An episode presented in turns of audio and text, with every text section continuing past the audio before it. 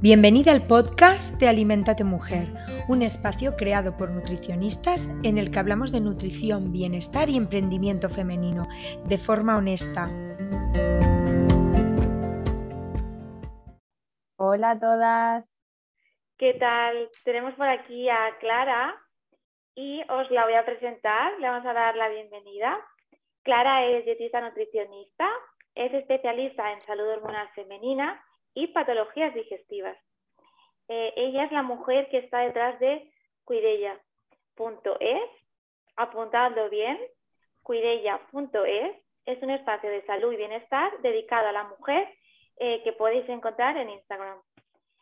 Desde un punto de vista integral, ella trata de guiar, dar respuestas y soporte a todas aquellas mujeres que viven con un trastorno relacionado con su salud.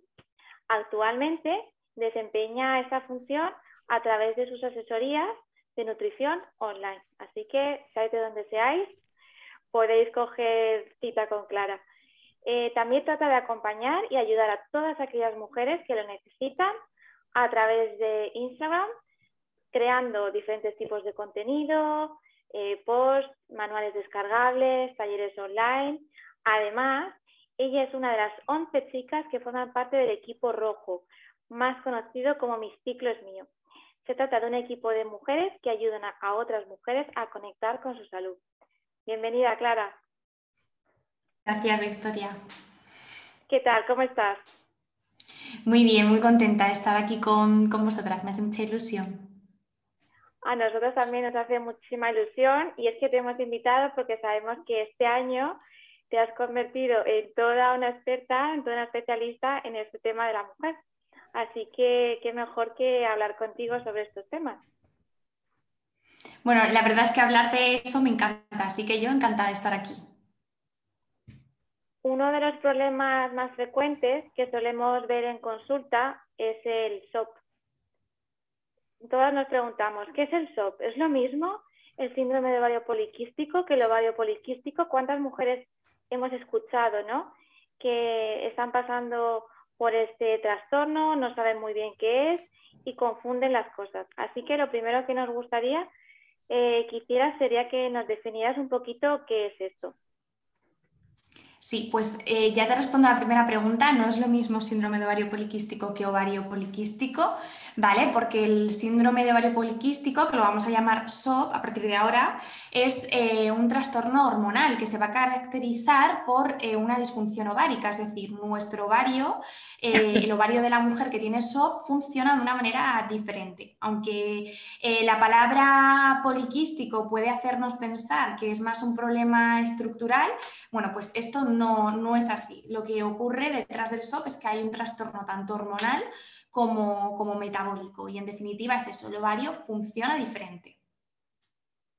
Muy bien, pues creo que nos ha quedado muy claro esta primera definición. Bueno, Clara, pues yo tengo otra pregunta para ti, porque nos encontramos a muchas chicas en consulta, como tú también, que, que no saben si tienen SOP y, cómo, podría yo, por ejemplo, saber si tengo, si tengo SOP o si no es SOP. Bueno, yo lo primero que les digo a estas chicas que se plantean esta duda es que eh, si dudan acerca de su salud hormonal, pues acudan al especialista, que nosotros que, el ginecólogo, eh, para que tras eh, bueno, pues la valoración oportuna pues diagnostiquen o descarten tanto el SOP como cualquier otro trastorno hormonal. Al final nosotras eh, pues no tenemos ese poder, no, no podemos diagnosticar, ¿no?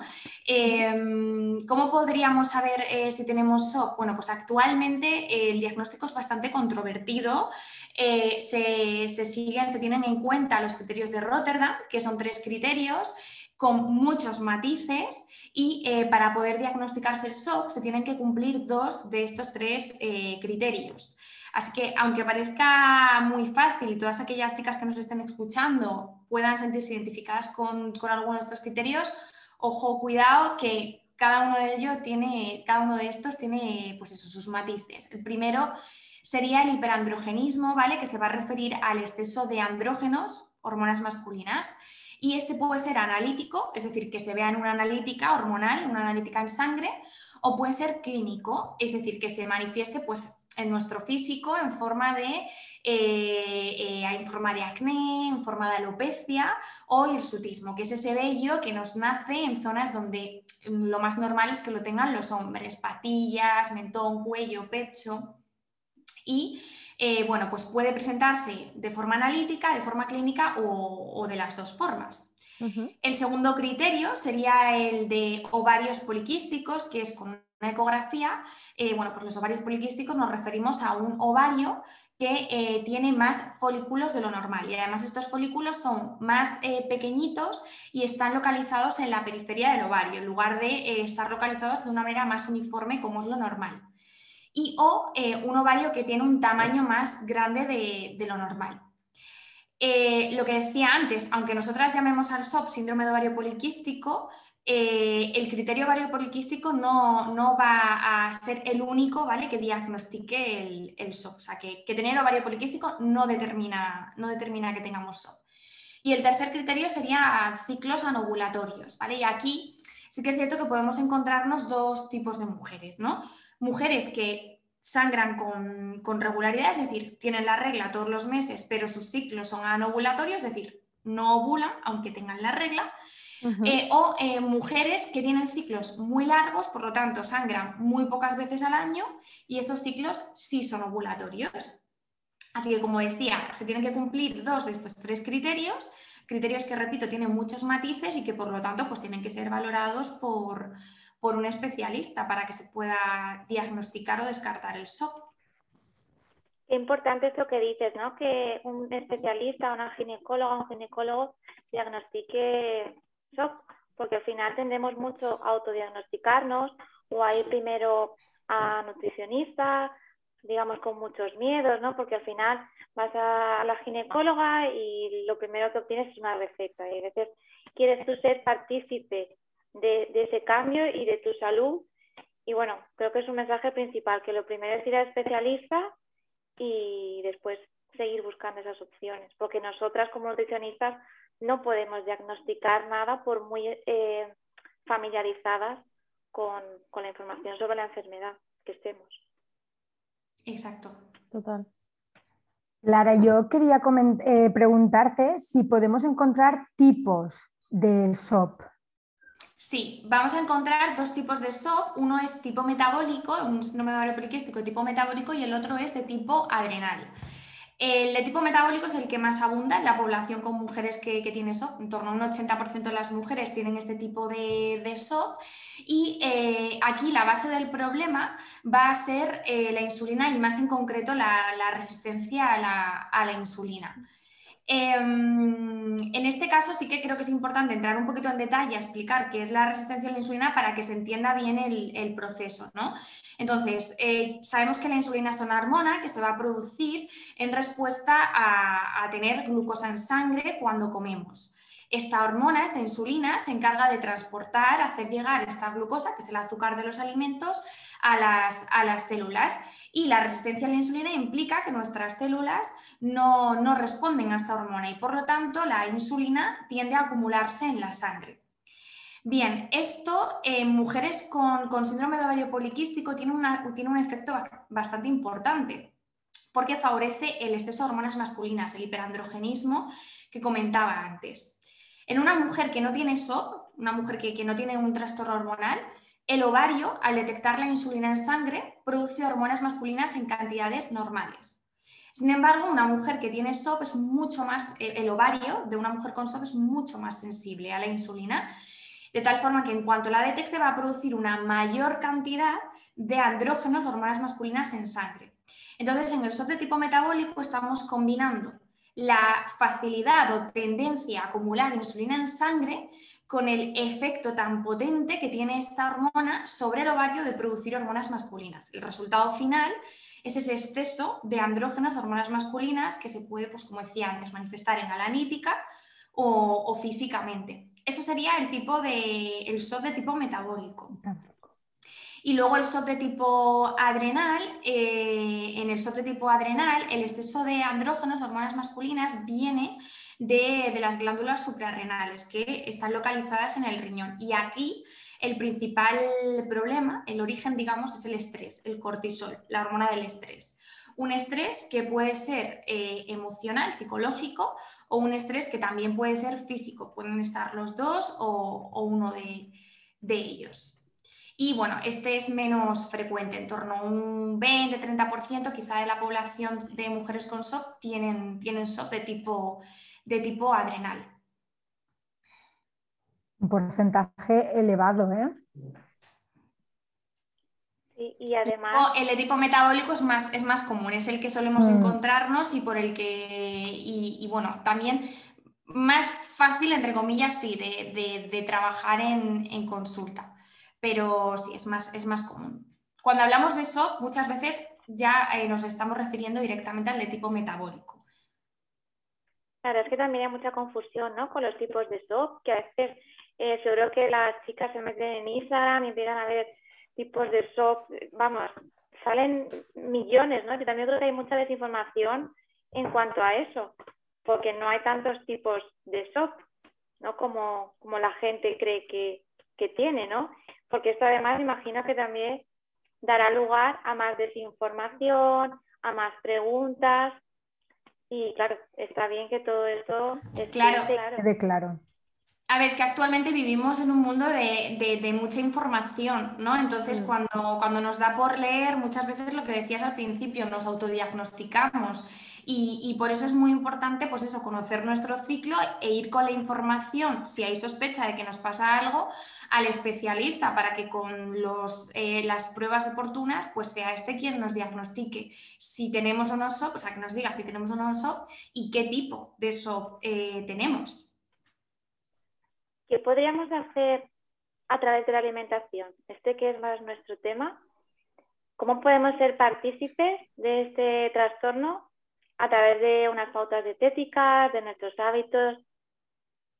Bueno, la alimentación es clave y de aquí ya eh, lo, digo, vamos, claro y alto, la alimentación es clave en ambos tipos de SOP. De hecho, por suerte cada vez recibimos más mujeres derivadas de ginecólogos con síndrome de ovario poliquístico, de ginecólogos que, consideran ya muy importante la alimentación, ¿vale? Eh, en el de tipo metabólico, como decía antes, la resistencia a la insulina es la base del problema y es que para trabajar los niveles de insulina en sangre, lo que comemos y cómo lo comemos es el punto de partida, es la clave. En, consulta siempre lo explico de esta manera. Eh, una paciente con SOP que me viene con signos eh, brilizantes, acné, sutismo, alopecia, por ejemplo, eh, y se preocupa especialmente por esto. Entonces yo le explico, mira, lo que te está pasando es que tus ovarios están produciendo muchas hormonas masculinas. ¿Por qué? Porque la insulina les está, les está estimulando a, a esto, ¿no? Está promoviendo esta producción de andrógenos. ¿Y por qué la insulina hace esto? ¿Por qué tienes tanta insulina en sangre? Por lo que comes y cómo lo comes. Así que vete al punto de partida, vete a cuidar tu alimentación para cuidar tu insulina y hacer que el ovario descanse y no produzca tantas hormonas masculinas. Eso en cuanto al SOP de tipo metabólico. Lo que comemos, cómo lo cocinamos, cómo combinamos los alimentos va a influir en los niveles de insulina y entonces también en el, en el SOP.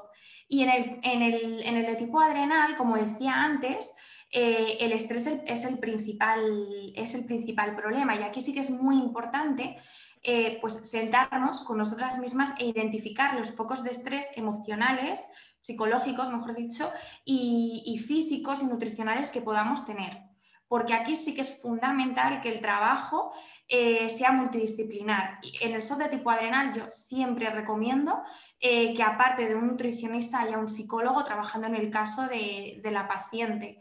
Em, estrés psicológico derivado de problemas familiares, laborales, personales en general, y estrés físico y nutricional, pues dietas restrictivas, dietas desequilibradas, dietas que carecen de nutrientes importantes porque, bueno, pues porque no nos damos cuenta de que están desequilibradas, ejercicio físico intenso, un ritmo de, de vida muy activo donde la alimentación no acompaña a este día a día, un sueño no reparador, deficiencias nutricionales también por enfermedades. Hay que sentarse con la paciente, ver todos estos focos de estrés que pueden estar contribuyendo al SOP adrenal y trabajarlo. Pero lo dicho, aquí es importante psicólogo y, nutricionista, ambos en, este caso.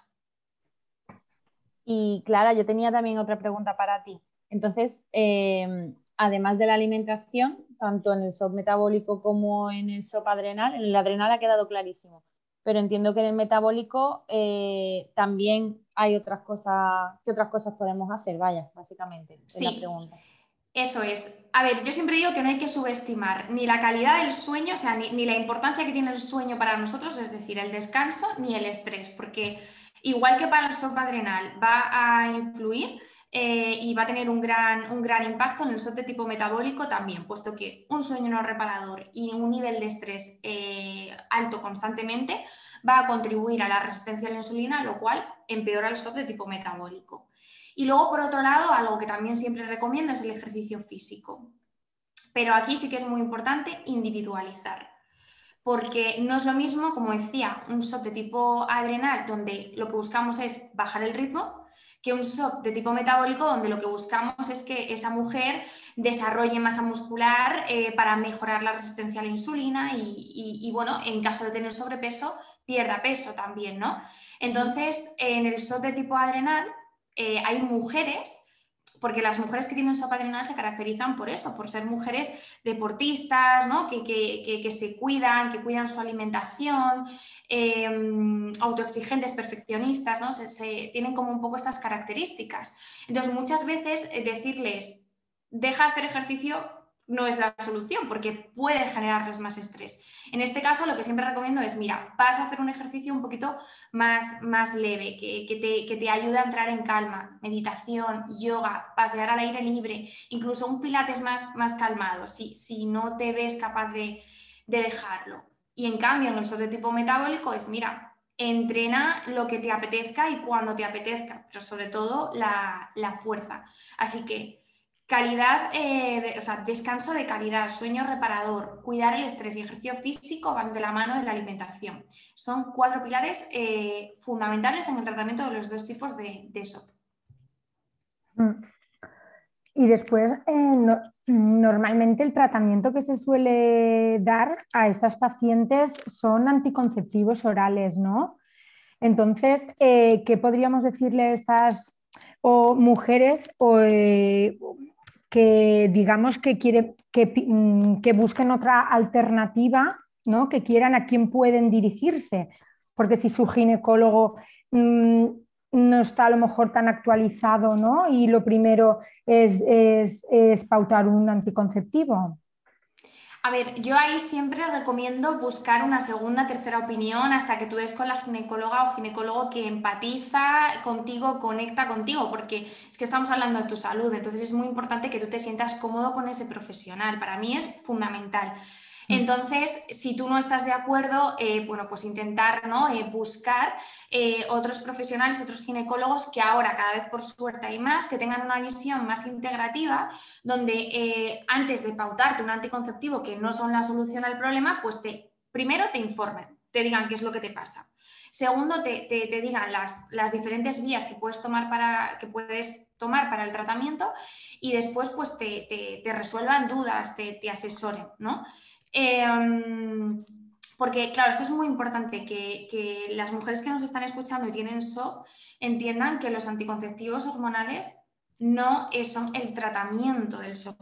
Lo primero que el SOP no se erradica, ¿vale? Y, entonces tienen que entender que los anticonceptivos son un parche que nosotros estamos poniendo a ese trastorno hormonal, a ese exceso de hormonas masculinas que da como resultado acné, hirsutismo, alopecia, o ciclos irregulares o ausencia de regla.